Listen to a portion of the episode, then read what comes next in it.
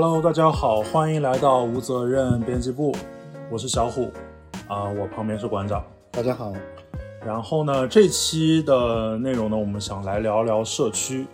聊这个选题的原因，其实是因为，嗯、最近几个社区都发生了不少事儿嘛。一个是小红书，小红书它调整了一些组织架构，然后接下来要把，嗯、直播电商放到一个比较重要的位置，然后那个它的商业化和它的社区的，嗯、一个平衡可能接下来又会被打破。另外一个是 B 站，B 站最近有很多传言嘛，包括它的一些商业化的、人事上的，还有它的一些平台运营规则上的一些呃规则可能又要调整。所以说这期节目呢，呃，这期选题会呢，我们也想聊一聊这个呃社区运营的事情，因为我们其实，在大概在二零二零年的时候，我们做过一系列的社区运营的选题，我们我们写了知乎。然后聊过了像嗯虎扑，然后还有豆瓣这些平台嘛。然后我们豆瓣是那个的，豆瓣对是豆豆瓣是我们是晚转载点的稿子，对转载的晚点点的稿子，对对，实际上我们对，我们其实之前蛮早就在聊社区运营，它其实有很多的一些呃矛盾东矛盾在里面，所以说我们今天也也来聊一下。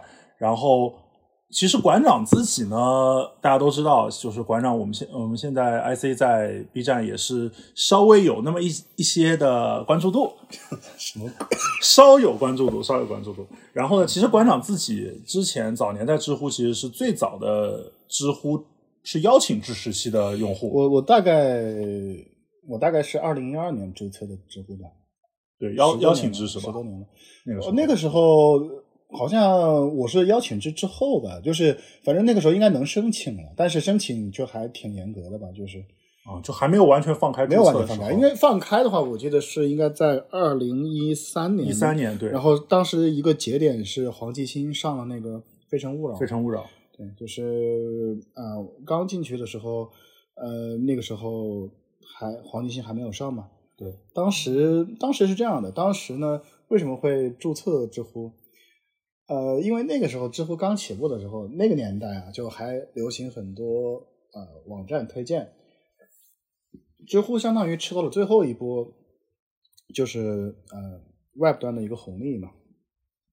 当时移动互联网都还没有都还没有兴起嘛，然后当年呃就有一些网站推荐了好几个小众独立的网站，就是小而美嘛，嗯。呃，其中包括豆瓣。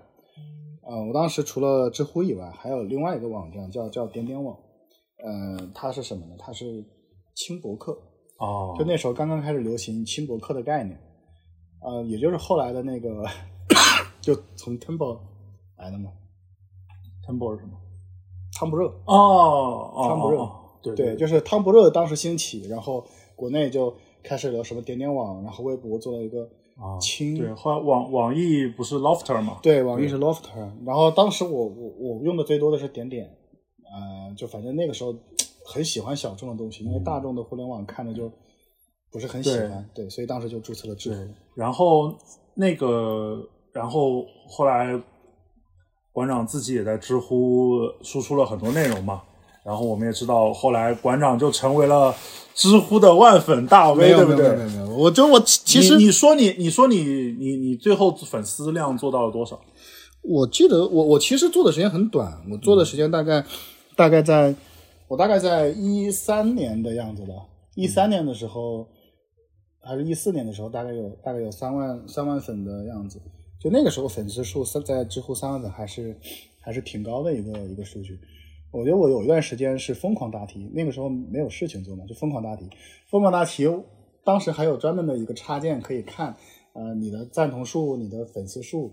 然后我觉得最高的一个数的时候是全站前前一百嘛，那个时候。嗯，嗯，当时有多少赞赞同？我忘了，那那很早了，那毕竟是小十年前的事情了，对。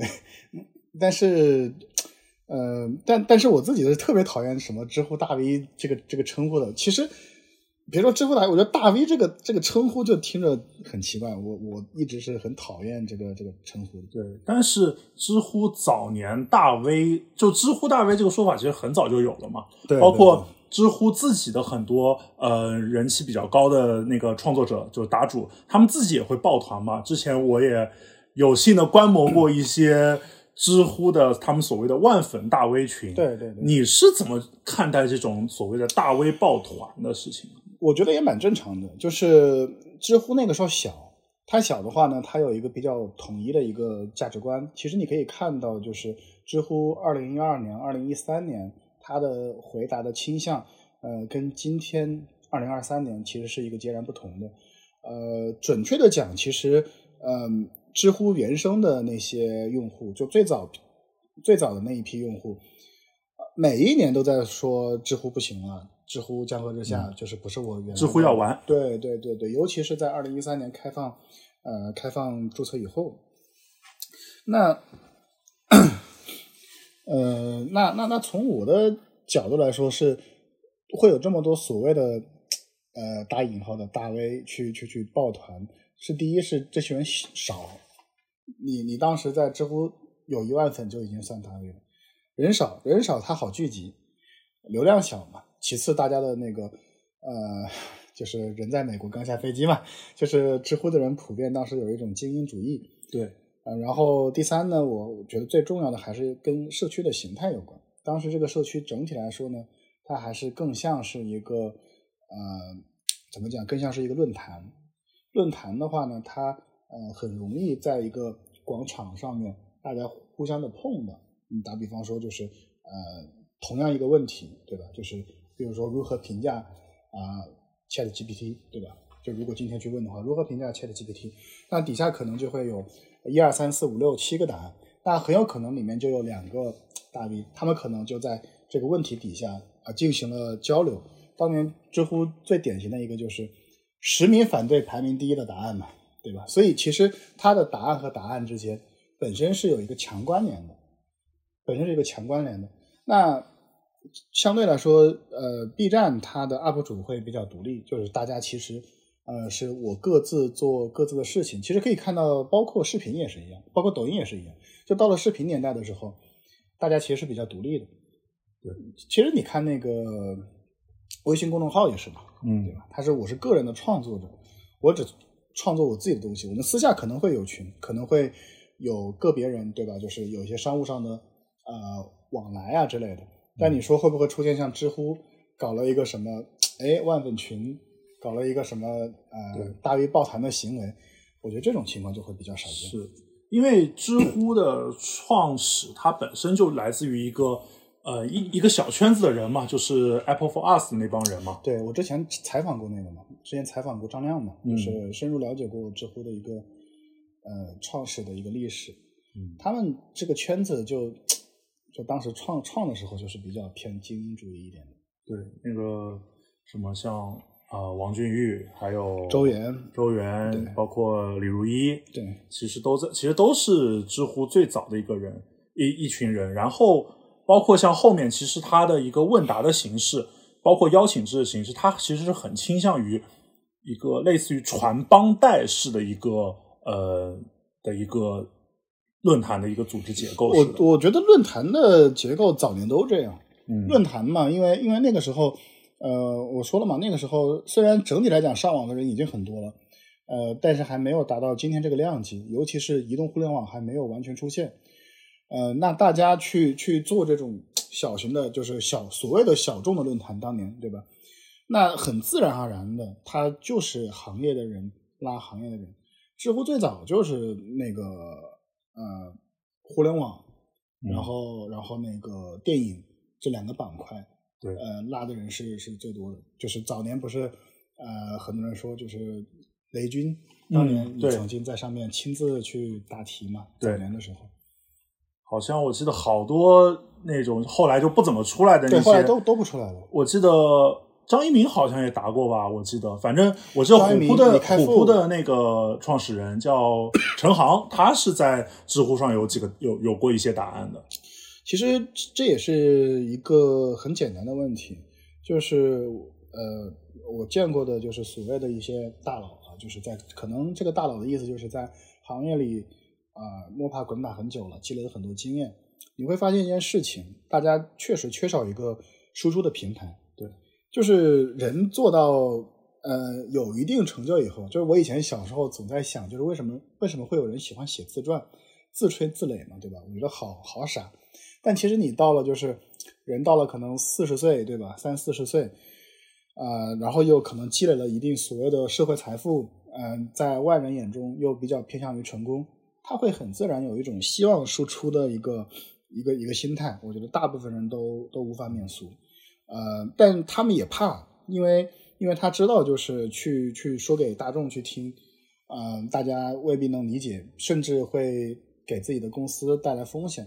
所以我觉得当时知乎刚好踩在了这点上，因为那个时候大家不会觉得说我今天在知乎答题，然后立马会呃放大，因为知乎现在可能就像一个，就是现在的互联网其实已经不存在，现在的互联网其实已经不存在一个啊、呃完全的小众区域了嘛。对，你像任何一个地方，你哪怕是极客这么小的平台，对吧？呃，那哦，不说极客，对，哎，就就就极客，就极客，就哪怕是极客这么小的一个一个平台，如果你在极客上面说了一个哎惊天动地的话，然后给人一截图转发到微博或者发到抖音上，你立马也会就是面对流量的一个冲击。是的。所以说，那我们来聊一下出圈这个话题。嗯，你觉得呃，知乎的出圈基本上就可以从它开放注册，还有就是呃，非诚勿扰这两个事情可以开开始说吗？我我觉得出圈这个话题，其实我一直想聊嘛，就是我们之后做视频也会专门去聊社区这个事情。在我看来呢，就是所有的社区都有出圈的毛病，就是都渴望出圈，但都不成功。就是今天，就是最近我看那个呃 B 站的财报不是出来了嘛，嗯然后那个呃互联网怪盗团嘛，不是专门写了一两篇文章去 diss B 站嘛？呃，我这不是说以 B 站 UP 主的一个身份去去驳斥或者怎么样，偏护短怎么怎么样啊？我觉得从客观上来讲，没有哪一个社区到今天为止，没有任何一个社区破圈成功，没有。然后你说要保持自己的就是呃社区的特性去挣钱去挣钱，事实是也不可能，嗯完全不可能。就是到今天为止就是这样的，这是社区的一个呃一个悖论，而我认为没有也没有人能解决得了。我觉得 B 站可能也解决不好，就是其他的平台也解决不好。所以你看，你刚才说那个呃是知乎的市场部的负责人离职了，对吧？然后其实最近小红书的也离职了。嗯最近的 B 站呢也离职了。那那你可以发现，大家的商业化的人都走了，为什么呢？其实商业化和破圈两个事情是一体两面，就这个两个事情一定是要拿到一起去聊的，一定要能拿到一起去聊。那那你看，就是呃，小红书的人看 B 站好，B 站的人看看小红书好，两边都觉得说啊，对方对吧？有我 有有我没有的东西，对吧？又都是又都是呃上海的公司，因为小红书我也做过，就别人不才，就曾经在小红书也有个两三万粉的，哦，原来对，就是市面上市面上大家能叫得出名字的社区，我几乎都摸过一遍。就是本人甚至在懂球帝还有还有几千赞，对，就是就是社区大部分我都我都我都用过呃玩过。那我觉得大家的问题其实是一样的。你看你看呃知乎像你说的，当时没有所谓的破圈这个概念，嗯就当年就只是说啊，我觉得我到了可能到了需要去面对大众去去注册的一个呃一个一个阶段嘛。但是我也不知道是呃有没有投资人的压力啊，我不清楚。但你看，就是呃，知乎说要破圈，他要破的是什么？他要破的就是所谓的精英主义嘛，对吧？就是嗯我不想再做一个精英主义的一个一个论坛。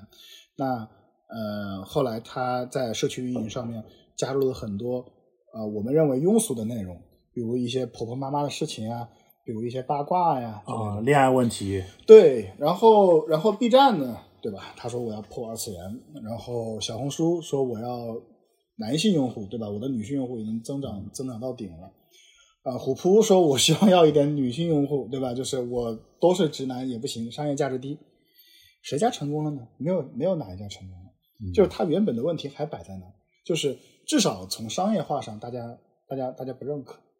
对，就是小红书今天说大家说小红书的商业化做的是最好的，那是因为它的群体的那个呃消费能力高嘛。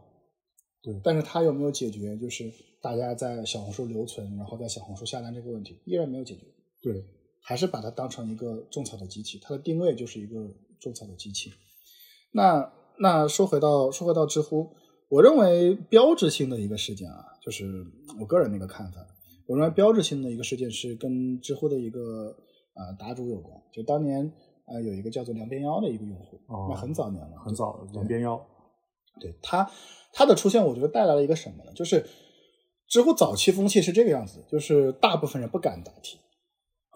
不敢答题，对，不敢答题。就是我当时上知乎的时候小心翼翼的，因为那个时候我刚毕业嘛，哦，觉得自己怕自己不专业是吧对，还没有毕业，所以所以那个时候觉得自己不专业，就是呃不知道应该应该怎么去怎么去用，然后看到每个人对吧后面挂着身份，就是呃回答的又非常的呃专业，就害怕就不敢，就看到问题就不敢、不敢回答。那个时候是知乎的风气是这个样子的，呃，我觉得梁边妖的出现，它带来了什么呢？他完全的去写了一个故事，写了一个故事以后，就是风格非常非常的呃跳脱。那当时就一改知乎一个呃非常严肃的一个气息，就后来开始涌现出很多呃写故事的人。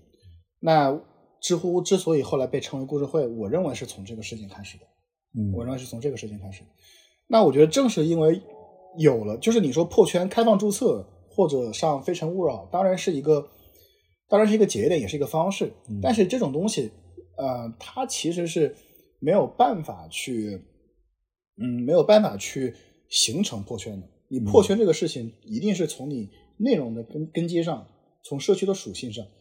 那如果如果我开放注册了，我我聊的整个论坛聊的还全部是一些科技内容，聊的全部是一些嗯、呃所谓的那个那个那个互联网的内容，聊的全部是一些呃影视内容，而且还是要很好的影评，那很自然的大家也不会愿意。嗯那正是因为有了故事，对吧？然后包括当时的知乎日报，对吧？去去有很多那种所谓的呃抖机灵，抖机灵，对对他每天都会有一条抖机灵。对。当时其实知乎是靠这个出圈的。我觉得出圈有说白了就是要俗，嗯说难听点就是要俗。就我们以以前一直说句话嘛，就是就是当你这个平台，呃，你你你的那个人数越来越多的时候，越来越接近真实的人数的时候，那你整个的呃平均显现出的那个姿态也越来越像这个社会嘛。嗯，对，所以说我们可以把把它理解为就是梁边妖、梁边妖，或者说是这种故事会式的创作模式。至于后来的呃，像抖音这样，其实它类似于一个剪映一样的东西，它把创作门槛拉低了。呃，对，我觉得可以这么讲，就是它，但是这个问题在哪呢？嗯就是呃，知乎的大 V 未必是真大 V，就是很当时年龄小，你你是抱着一种就是很呃很崇拜的一些学习的心态学习的心态，对。那当然本身也是跟观众讲，就是千万不要在互联网上看到那些粉丝多的，就觉得哇他好厉害，哇就是给他带上一个滤镜，都是普通人，就是你见过以后就切内了，就是很普通的人。就是你看知乎上当年所谓的大 V，其实呃自己轮到自己做事的时候，几乎没有一个做成的，啊，对最典型的罗登嘛，啊，就当年在我好喜欢他。是吧？当时在知乎上回答电影问题，回答的风生水起，最后拍出那个什么，嗯，断片之险途夺宝。对吧？就是拍出一个两分的片子，嗯，但是我还是在听他的播客。就就烂得很嘛。就是嗯就是我不是我不是 diss 谁啊或者怎么样，就是我觉得大部分大部分人就是这样的，就是就是一个一个能输出会讲话的人，他未必实操能力强。就包括我，你说我去讲了很多很多很多商业相关的内容，那我是不是能当好一个市场部的头？其实是问号。嗯对吧，对。那么你就比比方说，你自己的创作有没有因为这个东西去改变，或者说你有没有去迎合这样的一个呃状态去呃，比方说我可能希望我自己的经常上知乎日报，或者我希望自己经常被被人看到、被人点赞。你自己的创作呢？当时、呃，其实我不止一个号，对，这个可以说吗。你说吧，你说吧。反正没有人知道你的号是什么。对对对，当年我后来还做了一个一个心理学的账号嘛，对嗯然后那个那个更快，那个那个可能嗯、多长时间呢？可能可能一年不到就就十万粉了吧。然后那个时候上知乎日报很多次，就是基本上写一篇上一篇，就几乎几乎一半的答案嘛，就是上了知乎日报，这个这个呃概率还是还是很高的。那你说会不会对观众呃口味进行调整？我觉得是必然会的。我是一个我是一个有点偏市场主义的一个人，就是呃我的看法就很简单，呃就如果你完全不在意观众的感受，你写日记就行了。嗯，对，就是我一直这么看，就是就是你你得自洽，就是有些人，嗯、我看过很多人就是一边骂观众，就说啊观众看不懂或者怎么样，一边不愿意改变自己的输出的一个方法。那我看了他们的内容的时候，有时候觉得其实百分之九十九以上是创作者的问题，不是观众的问题。就是对，就是你为什么要自嗨？如果你自嗨，你你就不要抱怨。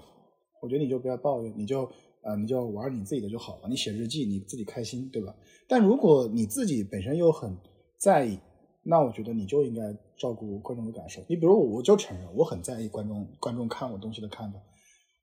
我认为我创作创作的一个动力，除了除了挣钱以外，第二个就是呃观众去点赞、去评论、去转发、去说哇你写的好棒，或者就是呃你分析的好对。我我觉得这些东西就就是会给我带来快乐，对吧？所以所以其实很多时候，虽然我我我我没有去回评论或者私信啊，因为因为我不喜欢去去去回复，但其实看到观众去批评，呃，说你这个地方做的不好，很或者说这边很烂，怎么怎么样，啊我是能收到的，我是觉得说啊，那下次我不要不要这么做，我下次不要不要这么去这么去干，我觉得必然会的。就是我做知乎的时候，我就开始去调整自己了。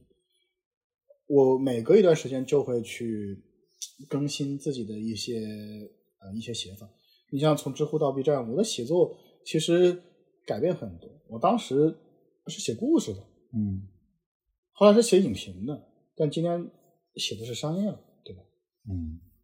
所以说，OK，那我们回到就是出圈这个话题。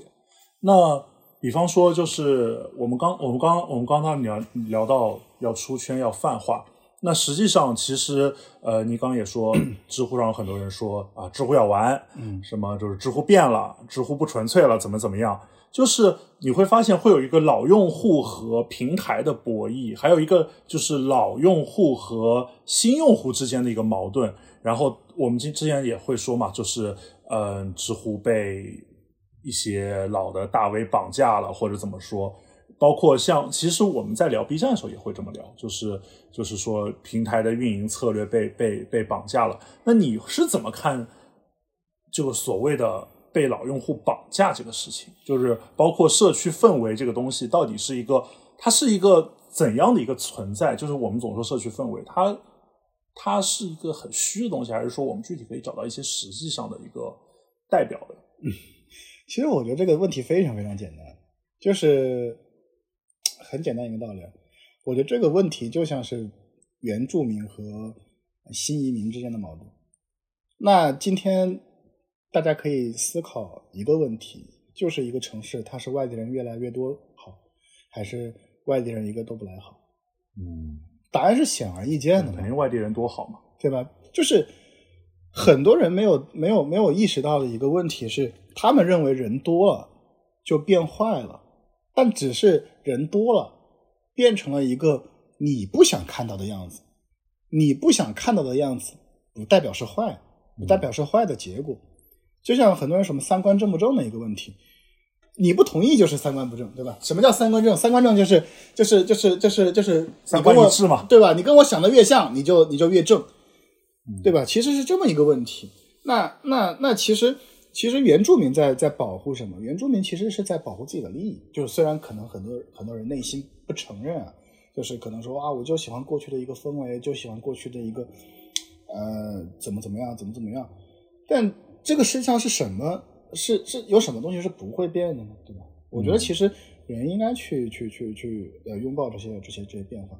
我觉得破圈这个事情，它是一个必然事件。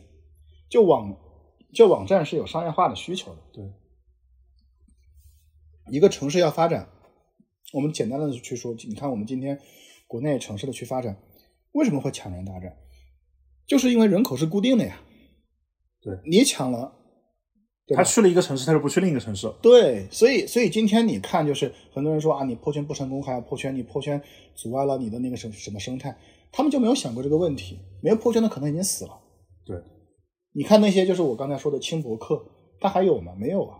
嗯，为什么呢？因为他没有破圈啊，因为他就是拿着那些文艺用户，对吧？他死了嘛，是吧？这些所谓的我们最后说破圈，破圈这个圈到底是平台自己画的，还是它是一个客，就是就是它是一个运营者心理的圈，还是真正有意义上意义上的就是大众和小众之间的一个分界？呃，我觉得都有吧。就是一开始的圈呢，就是，呃，其实我觉得这个就很像从单品到呃全品类的一个一个一个过渡。嗯就是在创立之初，呃，你没有大众化的一个能力，嗯你也做不到，你只能去抓这种小众的需求，把最核心、最热爱这一部分的人，呃，聚集起来。那包括其实很多这样的创始人，他自己本身就是一个很热爱这些东西的人。对吧嗯那做到做到一定一定规模以后呢，那当然自己大家心里肯定多多少少是会画一个圈的，就是我们的一个这个社区是怎么样怎么样的。但是到了要破圈的时候，呃，运营层面它一定会去做一些做一些更改的。那你知乎为为例的话，它运营上面去提问和引导，它就是会去往一些更故事化的方向，对吧？尤其是到了后期，尤其到了后期，他后来出了专栏嘛，就是实际上他也在说，那我突破一下，我不要再只做呃问答这种形式了，因为很很受限嘛，就是就是命题作文嘛，对你他就给你给了你一个专栏，你去可以自由创作。对，但是他专栏没有做好嘛。对，因为专栏这个形式吧，其实已经被呃公众号公众号给给吃下来了。因为当时做专栏的话，其实那个呃七十三不是做了一个十五言嘛，嗯，就是模仿的那个国外的那个，十五言是那种博客形式的那种，它其实就类似于知乎的专栏嘛。哦你知乎专栏也跟博客一样嘛。对，它其实模仿的是国外的那个叫叫呃叫什么来着？我突然忘了那个名字了。就是国外也有一个这样的软件，七十三就是完全的模仿它。嗯呃，当时其实哦，对，当当年有趣的一个点在于，就是呃，科学松鼠会就是果壳嗯这些，它的那个用户的用户和知乎的那个用户重叠度很高。重叠度很高。就当年当年还有什么呃果壳知乎群，就是这种哦用户，对对对对。那当时 G 十三做过这个，然后还做了那个语音付费的那个嘛，对吧？那当时大家都在聊那个知识付费这个这个东西，觉得啊，你知乎怎么当年不做？啊，知乎又搞出了什么知乎啊这些这些这些东西，但其实最后都没成功嘛。对，其实知乎他做过很多其，其实他做过很多产品上的尝试。我们对后现在想想看都挺好的。就是你看知乎，知乎就是一个付费问答，最后这个被当时芬达嗯抢走了，嗯然后后来又就变成在行嘛。嗯，然后还有就是知知乎 Live，知乎 Live 你会发现它其实很像现在的，你会发现就是各种直播平台上的那种课程。嗯它就是给你做个直播课，然后给你引流，你再去买它的那个嗯制作好的那种课程。其实知乎很呃，其实 Live 很像这个。当结果后来你最后发现，嗯，做 Live 做成功的只有一个人，他叫李笑来。嗯，对。其实我觉得这里面有几个问题。呃，第一呢，就是嗯知识付费，我其实是不看好的，就向来我不是很看好。就是你别看有些头部是确实挣到钱了，但我向来不看好。为什么呢？因为互联网上百分之九十九的知识是不值得付费的。嗯就是不值得付费，就是这也是为什么我们一直不可能去做付费的东西一样的，因为觉得不值得付费，对吧？嗯，第二还有一个很重要的原因就是，嗯，产品的形态问题。我一直认为音频是很小众的，永远是小众，它不可能变得大众化，就包括播客在内，虽然现在在对哎，这样会 没有没有没有被封杀吗？不会不会不会因为之前我跟某个播客平台的创业者也聊过，然后他跟我说，中国的所有的泛音频的嗯。所有的用户不不只是播客，包括什么广播剧之类的音频用户加起来，其实也就嗯八位数这个样子的一个。这个东西是这样的，就是就是播客，就是声音类的产品，不可能做好，不可能做大，嗯就成不成功不好说，对，就是就看你怎么定义去成功了，不可能做大。我我所以从商业上我是看清一切呃声音类产品的，为什么？这个跟人类的一个呃发展是是是是很像的。对就你看那个呃，我以前老举例嘛，就你看我们今天所谓的呃几个形态，就是图文，对吧？然后呃播客、音频，然后视频，就包括像 B 站、抖音这些。对应过去就是什么呢？就是呃报刊、杂志，然后那个广播广播，嗯然后电视。电视，广播就没多少人听，广播的年代就是很窄很窄的一个一个一个年代，对，对吧？广播其实是给就是你识字率不高的时候用的嘛。嗯，对，就是就是，其实你看这个声音在人类就是媒介历史上呢，它的这个呃大众传播这个点上的话，它向来就是比报刊杂志和呃电视就是这样的视频媒体，它就是要低得多，对吧？对就是当然也有做的很成，功的因，为毕竟听觉它的在你的优感官的优先级里面，也不它的信息量不如视觉大嘛。对，所以所以这是一个这是一个嗯必然的必然的事情。OK OK，跑题了，跑题了，跑题了。就是其实包括我们说说回知乎的那个商业化的尝试嘛，包括后来他做过电子书，然后做过品牌提问，就是很多公公关部、市场部他们会就是呃这个品牌问一个问题，底下有很多人来回答，结果你会发现。知乎自己不去维护，然后就变成了一些很奇怪的一些回答，比方说，呃，我是假设我是天猫，我在知乎上问了个问题，结果底下全都是呃 diss 我的平台的一个东东西，然后知乎也不维护，后来这个也没有做起来。但是现在我们提到知乎它的商业化，其实大家还是能想出一些东西，比方说严选会员。嗯虽然它是大家会说现在戏称知乎是小说平台，但其实它看起来是最像样的。对，就是这个涉及到就是一个变现的问题嘛。呃，这个我也会想专门的去做一期很长的视频，去专门去聊，就是商业模式，然后然后关于免费这个这个事情，因为大家都知道，就是互联网发展到现在，就是社区都是免费的，没有哪个社区是收钱的。然后后来的会员都是所谓的增值类服务嘛，但是会员的收入其实是呃有极限的，其实大部分还是想通过广告去变现。到今天为止，广告依然是变现的一个大头。那问题就出在内容和广告它天生不对付，它是两个很矛盾的个体。就当年在知乎刚开始做广告的时候，很多人都有心理压力，就打就是那些答主去做广告，只要写广告就会被骂。然后包括 B 站也是嘛，做广告很容易很容易去被被骂卡饭。嗯，但是现在相对好一点，这大家能理解，就是就是为了要为了要不能只用爱发电嘛？对，不能只用爱发电嘛。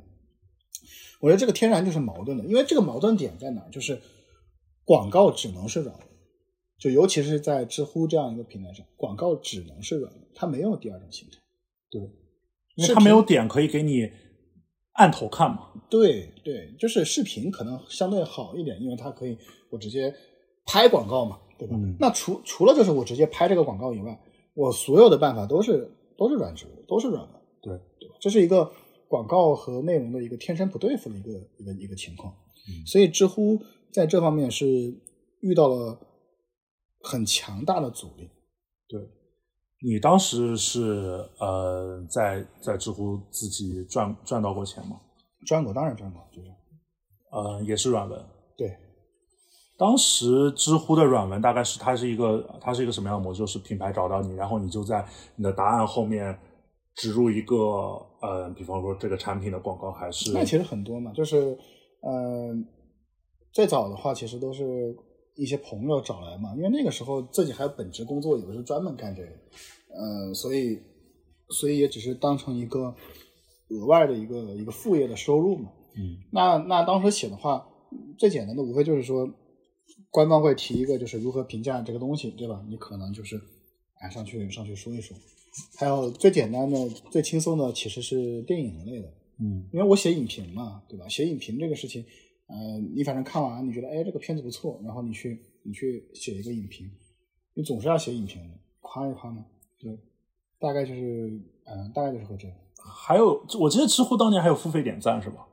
就是你可以去给给，比方说他们有一个答案，让给你给你一些钱，然后让你让你作为一个大 V 去点个赞。这个这个是肯定就是大家私下的，就是哦，就是就是这些这些东西很有意思，就在于就是嗯，最早其实是呃大家自发的去做的，就是我觉得到了一个这样的一个平台，总有人就我觉得有些人很厉害啊，就是我很佩服，就任何人他有些有些具备商业思维的人，他到任何地方，他第一件想的事情怎么搞钱。嗯我其实很敬重这种人，很敬佩这种人。他第一反应就是怎么去搞钱。他来到知乎，其他人还在想，就是怎么去呃好好的就是去答题，怎么去呃提升自己的粉丝数，怎么获得大家喜欢的时候，他第一反应是，我觉得这个平台可以搞钱，这个平台居然没有人做广告，他看到了一大片市场。那那个时候的话，大家是甲方谁知道知乎啊？对，就是大部分人都不清楚。什么？你说知乎投放，知乎是什么？我不我不懂，就是为什么要投放一个没听过的？那个时候主要是微博、微信公众号嘛，对，都是双微嘛。然后，然后，然后这些人就去开拓那个市场。最早就是由他们，因为官方没有办法介入，嗯官方只能说啊，我判定你是广告，我把你给封掉。但是最后你也没证据嘛。嗯后来才是官方自己下场去做，然后呃，去由官方认定的 MCN 去做这个事情。就知乎在于要不要接广告、商业化这个上面的话，拧巴了很久很久。他们最早是反对的。我觉得最早一定是反对的。就最早的话，就是嗯，做社区的人呢、他他都有一个共性，嗯他自己是对社区文化是心心念念的，但这里面就是，尤其是知乎当年有有这么一个很大的一个呃矛盾嘛。当时知乎广告少的时候，大家相信知乎的广告，最大的原因是因为相信知乎没有广告，啊，对，对吧？这所以所以这是一个很这是个悖论。对，这是一个悖论，就是我我相信你是因为我相信没有广告，然后你们回答的很专业，但是当我知道这个平台都是广告的时候，那我未必就要相信你了。对，它最后是一个零和的东西嘛。对，但是你看小红书这一点呢，它就天然的解决了这个问题。嗯它从一开始就是一个推荐平台，对，对吧？我推荐这个东西是一个理所当然的是一个事情对，但是知乎不行，而且你还要面临什么问题呢？就是你怎么去扩充非广告内容？我觉得这是每一个社区运营者他都很头疼的问题，因为广广告这个东西啊，它是有有传染性的。就今天，比如说我们两个一起去去去去在这个社区啊、去创作，那有一天我去广告了，一条广告一万块钱，对吧？然后你会发现我挣了一万块钱，你一分没挣。你你本来心高气傲的，但是觉得哇，连这个这个这个这个傻逼都都都都挣钱了，对吧？那我怎么不能挣钱？然后可能哎，你也你也去挣，而且人就是这样的，就是呃，很多非职业的选手啊，非职业的选手就是呃普通的一些答题的人，他收过一次钱以后，他不收钱就不想不想写了，就不想免费创作了。哦，这是一个很很实在的一个问题嘛，对吧？就是就是你本来就是以前的那个老故事嘛，就是小孩儿天天在底下踢垃圾桶，然后然后吵的那个楼上的，对吧？我给你一块钱，你每天给我踢垃圾桶。对，然后等到最后他不给钱的时候，小孩就不踢了，就是因为人就是这样的，对，就是当你收了一次钱，你你那个写东西以后，你再就你你从此就就就就就 心里有一块东西没了，这也是实话，啊，，对，不纯粹了。不纯粹了，对。所以说，其实其实我我记得最早期其实有有有几个事情，其实特别那个，其实特别特别典型的就是，就一个是魏则西的那个事情，当时封了六个大 V 还是封了五个大 V 来着，嗯，对，还有一个是二十四帧，当时是个是个影评团队是吧？嗯，二十四帧跟我挺熟，对，然后他们当时他们是集体被封了还是？对集体被封了嘛。嗯，就这这两个事情，其实其实当时是闹得很大的，因为我那个时候在另一个平台，我们第一时第一时间就是啊，知乎封了他们，我们赶紧把他们迁过来。对，所以说其实知乎对于早期对于这个商业化的一个反感，其实是赶走了很多人。所以我觉得这个问题就在这儿，就是就是，可能我这么说有点激进啊，就是像二十四帧也好像那个呃魏则西事件也好，就很多人把它看成商业化里面就是一个呃商业化带来的痛，对吧？但我的看法是完全相反的。嗯我认为就是因为商业化不够，你官方当年如果能摆明了商业化，大家不要偷偷摸摸的接单，就不会出现这种事情。所以我一直是说的话，就是你要商业化，你应该就是平台马上去介入，很开放的去做这件事情，然后你可以，你才可以去立规矩，对吧？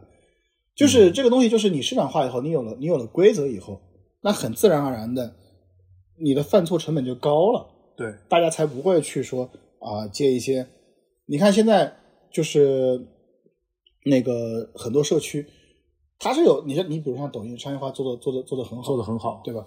那那以抖音为例，它很多的那个商单，它是不让你随便去去去碰的，它首先会避免这些，对吧？就是比如像像像像金融类啊这种东西，它隔一段时间它都会去去去清理一批。那你这个其实就像禁酒令嘛，就是你首先你你是防不住大家就是作为用户来讲，他最后想去想去变现的，这是一个这是一个必然的事情。对吧用爱发电这个事情吧，呃，你初期可以，但是越往后的话不能长久不能长久。所以说，其实 怎么说呢？就是所谓，其实你会你会发现，抖音它在这方面想的很很清楚。它从第一天开始，它就因为它是每场的演字节嘛啊，对它对它是字节，就是就这个这个商业模式，其实它从今日头条的时候就对就遗留下来了。就是就是我我这个做这个一开始是为了赚钱的那当然，今日头条本身也做了很多，是吧？啊，确这就不说了。对，对，OK，那我们接下来就就再聊一下 B 站，就是因为实际上实际上你之前我们当时做那个视频的时候，就是你当时说过嘛，就是你说 B 站和知乎很像嘛，所以说你所以说你再你可以再说一说一说一下他们哪里很像，呃，我当时其实说主要是在于，呃，知识区和和那个知乎很像。嗯那那其实整体来讲也是有点像了，为为什么呢？因为，呃，因为社区都有这个共性，嗯就是认为内容创作者，呃，应该就是好好做内容，然后对于，然后对于接商单这种事情呢，就是抱有一种呃非常小心谨慎的一个一个态度。嗯而且的话，就是如果你恰饭了，嗯、观众多多少少的会去，有些观众可能就哎呀觉得你不纯洁了，对。对，但实际上我们是作为知识区的 UP 主的话，其实我我自己的感觉是，我们的心态其实是更更更外，因为我们自己是外来者，嗯嗯，对，对于如果如果你把 B 站看作一个二次元社区的话，我们其实是外来者，它的原生的原生的那个原住民应该是像鬼畜区啊、舞蹈区啊或者动画区那些 UP 主。对。所以其实我们在这边这方面的心态，我们天然更开放，因为我们本来不是在这儿的。对对，是这样的，就是呃，大家都会都会有一个移民的一个心态嘛，就是对所以说，那那你觉得就是你你在你觉得在 B 站和知乎做做创作者，他们的感你你的感觉是怎么样的？包括你你会你你是你是觉得就是你当时是为什么一定决定要在 B 站做做内容呢？我觉得其实，嗯、当时选择在 B 站去做一个最大的原因，是因为它是一个少数能承载长就是长文创作的一个平台。那不管是长视频还是长文嘛，对吧？它只是说两个内容形态的一个一个一个不同面嘛。呃，我我自己的话，就是也没有那么擅长去做就是短小的东西，嗯就是短小的东西，我就是我认为没有高下之分啊，就是但我自己不擅长。那我更喜欢的是查阅资料，然后分析啊、得出得出结论，对吧？就是我正常去输出这个观点，我就得写个两千字、三千字，有输出一个逻辑过程。对，有一个输出的一个逻辑过程。那那很自然的话，就是只有在 B 站，大家才愿意去去听。那包括现在 B 站不是要去做更改嘛，要去把呃播放量变成一个播放时长，其实也是出于出于这个考虑嘛，就是嗯，大家来到 B 站，其实渴望看的还是一个呃比较长的东西，看一个把事情呃说清楚的节目，就不会是说可能呃一分钟十五秒，然后去去一个很刺激的东西。嗯，了解。那你是不是你会觉得这是 B 站的圈吗？就是说，我们一开始说破圈嘛，B 站最早的一个，我们认为它的圈是二次元，嗯它破了。我们暂时暂且认为它破了吧。嗯，OK，那比方说它，那它现在就是在一个它的时长，就是它的时长可能是另一个圈。嗯你觉得这是这这个圈，它也可能也需要去破，就是说它可能要去做更短的或者更更长的，就是它的这个题，它这个题材也可能是个圈，就因为它不太擅长做更短的东西嘛。其实，所以我们会发现它它其实，在 B 站上典型的内容，哪怕再短，可能三五分钟是要的。它现在有短视频嘛？但是确实你能你能感觉到，就是，嗯、我觉得这个不叫圈，这个应该是长视频天然的一个短板，嗯就是，嗯，要看长视频的人就就没有那么多，嗯就是没有那么多，就是这是一个现实。我我们得搞清楚，就是看短视频的人在干嘛。看短视频的人主要目的是杀时间。嗯就我们今天看到，就是为什么有的呃，为什么有的社区它哪怕做得好，你包括小红书在内，它为什么就是大家都说它商业化做得好啊，用户活跃呀、巴拉巴拉一大堆，但为什么它的增长也是有极限的？它为什么也不增长？为什么 B 站它的增长也是有极限的？就是因为喜欢这些东西、能接受你这个内容生态的人，他就是固定的，你把它吃完就吃完了。但是短视频它的一个优势是，更多的人他是希望去利用碎片化的时间去杀时间的。嗯嗯，那那我觉得这个问题在于长视频它不是破不破圈的问题，你哪怕类型破圈了，我觉得也没有用。这是产品形态的问题。这是产品形态的问题，就是就是其实很多产品它就都跟产品形态是有极大的一个呃一个联系。对，所以说，但是我们就会发现，现在短视频变成了一个，它它无所不能，就是你会发现，你 B 站要做长视频，它也能做长视频，就是短视频抖，就是抖音、快手，其实它也能做相对比较时长也是对长的视频，而且说实话，它量也挺大。是，然后包括比方说你说小小红书那种，可能它有图文，嗯，但谁说抖音不能做图文？抖音也有，其实也有。对，对你，你会发现，你会发现现在就是说，这个不是说你去你去不去破圈的问题，但是它的短视频这个它形态是它是兼容一切的。我觉得第一是短视频的形态，呃，兼容一切，就是它这种刷的方式嘛，它的核心是算法嘛。呃，我觉得第二还是因为它积累了足够大的呃用户基数，我觉得是最重要最重要的。就是我只要我用户基数够大，嗯，对吧？然后大家已经习惯在我这去去去使用，典型的就是微信嘛。对，你说支付它这个东西，它怎么从支付宝嘴里抢下肉的？用用的人多啊，是对吧？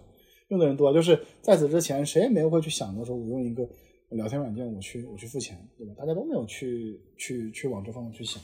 对。但是我我还是觉得，从创作者自己的价值来说，就是你不是一个那么强势的平台，反而是更好的。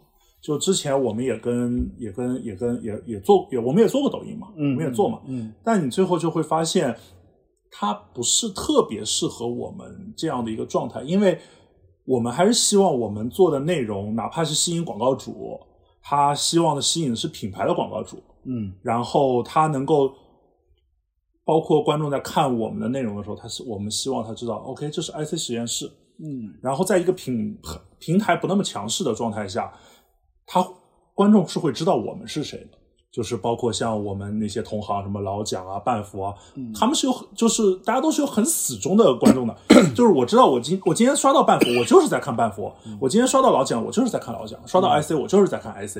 但是你在刷到抖音的时候，其实你是不那么关关就是注大家谁是谁的。就是大家老聊的所谓的私域嘛，对吧？私域，呃，我觉得这个，我觉得这个问题吧，对于内容创作者来讲的话，确实就是内容创作者他必然是想把自己打造为一个品牌，让大家呃记住自己，这个这个也也很合理。嗯，但是呢，如果你去选择做抖音的话，我觉得这个东西就是得适应嘛，就是你得接受这么一个这么一个逻辑，就大部分人想看的是这个，因为大部分人他呃不会去记住那么多的呃创作者的名字，对吧？就是说实话也不值得。它内容太太海量了。对啊，内容太海量了，也没有也没有必要。所以，所以我觉得这个这个事情吧，呃，可能就是理论上来说啊，我觉得理论上来说其实是呃差异化，就是短视频你如果爱看，你就是看短视频。你看 B 站的用户数其实也不算少，对吧？就所以今天你看知乎的用户也也不差，所以其实你看今天很多人去唱衰这个唱衰那个，我觉得完全没有必要，因为这个东西它很有可能就是一直存在的。知乎要玩这个事情，我听了七八年了，知乎现在也没玩，对吧？它还是还是活着。就是你让一个呃网站死掉是不容易的，就是它破圈虽然很难，但你要知道，你让他死掉也是不容易的。就大部分人就是就是一个嗯，就是抱有一种唱衰心态嘛，就是看到今天看到哎这个财报怎么样，或者第二天啊、呃我在这个网站碰到了我不开心的事情，我说啊这个网站要完，但其实都是一个非常个人经验的一个判断。你仔细想一想，这么多年，哪一个社区因为这种情况死掉？没有。对但是你会发现，死掉和活着，还有活得好、活着能赚钱，其实是有区别的还是有很区别。你会发现，大部分的呃社区都在我活着，嗯但我我可能活得好，像比方说 B 站现在活得还不错，嗯小红书现在活得不错，那知乎曾经活得不错，现在活得好像不那么好。然后包括虎扑也曾经有过活得不错的时候，嗯现在也活得不太好。那你你觉得这个就是从活活得活得好和活得不好，以及我活得好但我能盈利和我活得好但我不能盈利，这个中间它到底有什么样的一个壁是需要去跨越的吗？我认为就是风水轮流转，就是这这是社区的宿命，就是我认为就是一定是一代传一代的，就就抖音这种量级的东西起来以后，就是它标杆是是是在那儿，那 B 站就是突然的起来，它也是抢了其他呃社区的社区的一个用户。就如果哪一天 B 站不大行了，我认为是出现了下一个平台去抢夺了 B 站，这这才是最有最有最有可能发生的一个问题。就任何一个平台都是这样的。所以你你的观点是认为，就是不需要有一个永远活着的的社区，没有必要而而是这个十年有这个社区，下一个十年有下一个。对，这是这是一个自然状态。我我我觉得不用去特别的去抗拒它，因为你看，就是呃，大如 Facebook，嗯，大家该不用也不用了，对，对吧？就是你你你你 B 站也好啊，你包括你知乎也好啊，你跟 Facebook 比，对吧？就是用户量，对吧？孰高孰低，那小的太多了。但是结果是什么？就是 Facebook 说没人用就也没人用，就这是一个必然事情，就是呃，下一代人他一定不喜欢用上一代人的东西，他一定觉得你这个东西无聊。你像你想当年就是我们觉得呃微信是多么呃 QQ 是一个多么无聊的东西，微信是多么新潮的一个东西，嗯结果下一代相反觉得 QQ 是好东西，啊，用回去了。对吧？那那这种现象其实是其实是呃蛮常见的嘛。但是 QQ 和微信赚到钱了。啊，对对对对对，就是就是我的意思是说，呃，你看你看，包括人人在内也是这样的，嗯，就是人人当年也很火呀，对，多少人上人人啊，就是大学生都都用人人网的，但但你看，就是大家毕业以后，哎，就就新的人他不觉得这个东西很酷，对，对吧？你的功能是可替代的，就是我觉得这个问题在于，就是很多社区它互相之间的功能是可替代的，你并非只需要去在这么一个社区去干东西。那我认为这个社区在没有被完全替代之前，那我觉得它就有活下去的一个什么空间。你打比方说虎扑，对吧？虎扑它是呃篮球、篮球足球，对，对吧？就是体育体育方面的。那如果没有一个东西能完全替代去它，替代掉它，那我觉得它就会就会一直存在。嗯，对。所以说，那还是那还是回到回到我们作为一个呃创作者的一个状态，就是说，我们其实我们其实刚刚聊了，就是说，呃，B 站呃就是知乎的上面的创作者和平台是赚钱之间的关系。那你觉得就是现在 B 站它在做的创作者赚钱和平台赚钱这两者的关系，你觉得它是不是平会平衡的会更好，或者说它它是怎么怎么样去做这个事情？我就我能说有点危险吗？太危险了，太危险了，太危险了！你说点能说的，我点能说的说点能说，就是就是这个是一个永恒的一个矛盾，嗯这是一个永恒的一个矛盾，就是呃，创作者挣钱和和公司去去挣钱嘛。我觉得这个东西，嗯，怎么讲呢？就理想状态下，呃，大家平台都赚钱对，平台肯定是希望大家大家都挣钱，但但是事实的情况下呢，呃，是会，我认为是会有有那么一丢丢困难的。我觉得其实除了抖音、抖快以外，呃，其他几个平台商业化做的都不算不算特别好，就没有一个呃很明晰的一个一个一个方向和在产品上呃架构的一个一个调整。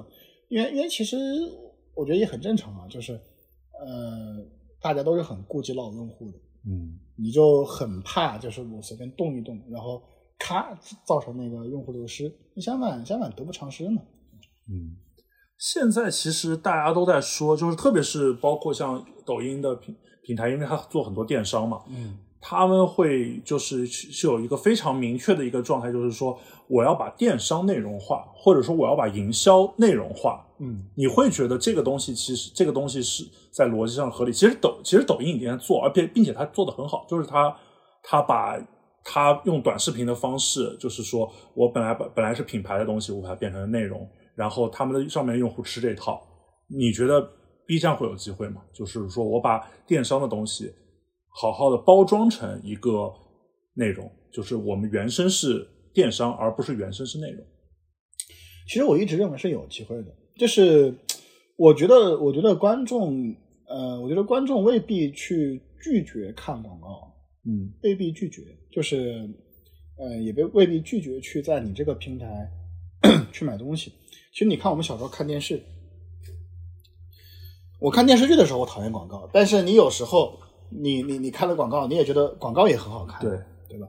那那现在的一个问题是，大家呃广告做的做的也也也一般嘛，对吧？嗯然后加上嗯、呃品牌主呢，包括电商呢，自己对内容也也未必真的懂。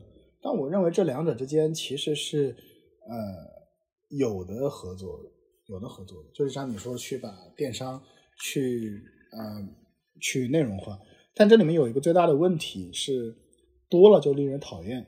对，就抖音的好处，我觉得是啥？就是它的那个内容量大，对吧？我一天可能打比方说，我说我刷一个小时，可能甚至能呃刷一千个视频嘛。嗯你想一想，一千个视频里面加加两三四个广告，对你来讲要紧吗？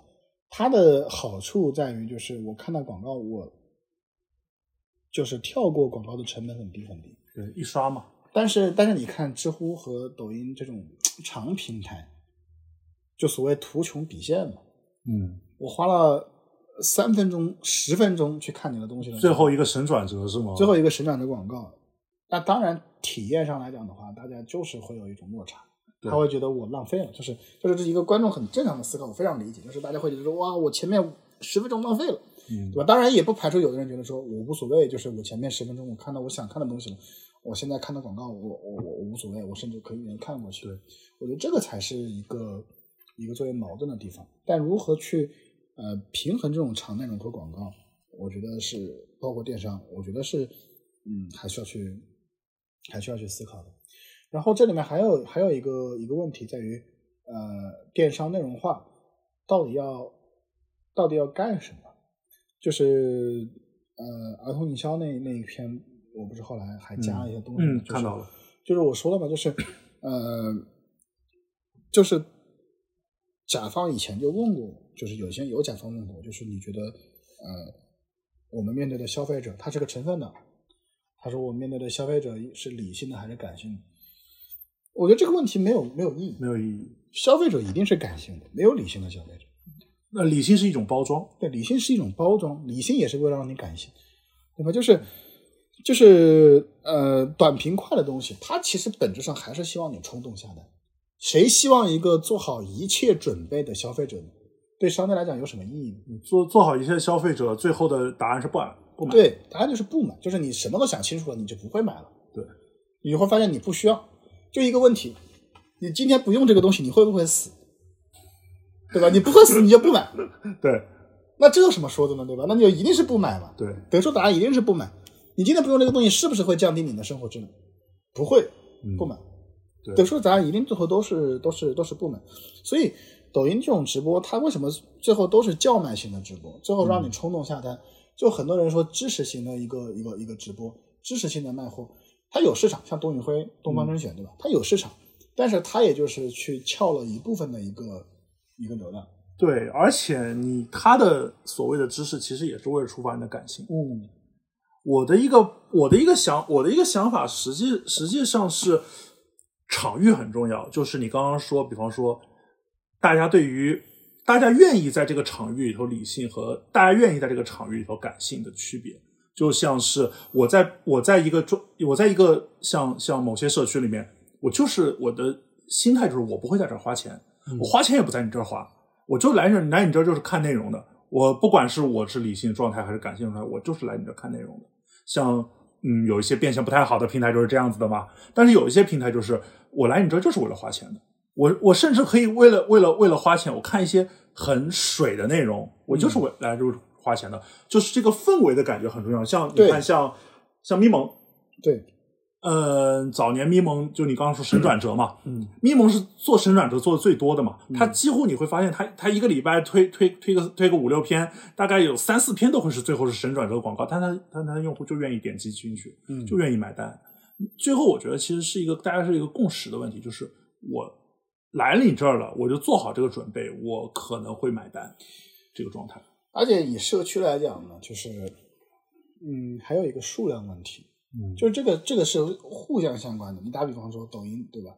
它有海量的用户，所以它有海量的创作者，甚至甚至在于就是抖音的，就是它用户及创作者，有时候对吧？对，那 B 站和知乎其实是略微有一些区别，嗯，对，就是它它其实呃创作的人和看的人是两拨人，是两拨人，对，所以所以你会发现就是呃看的人也有限，创作的人也有限。对，那当我去打开知乎，或者我去打开 B 站的时候，我的期待是不一样的。我想立即看到我我想看的东西，呃，我想就是我的需求是很高的。呃，其次呢，其次呢，就是你也许能培养出一个大的账号，对吧？去做一个电商，哎，做的很棒。但你能不能培养出一个生态，这是个问号。就如果人人都在，就是因为我觉得只要你没有解决商业化的问题，如果人人都在带货，人人都在卖广告，观众的体验就是很差，这也是一个事实。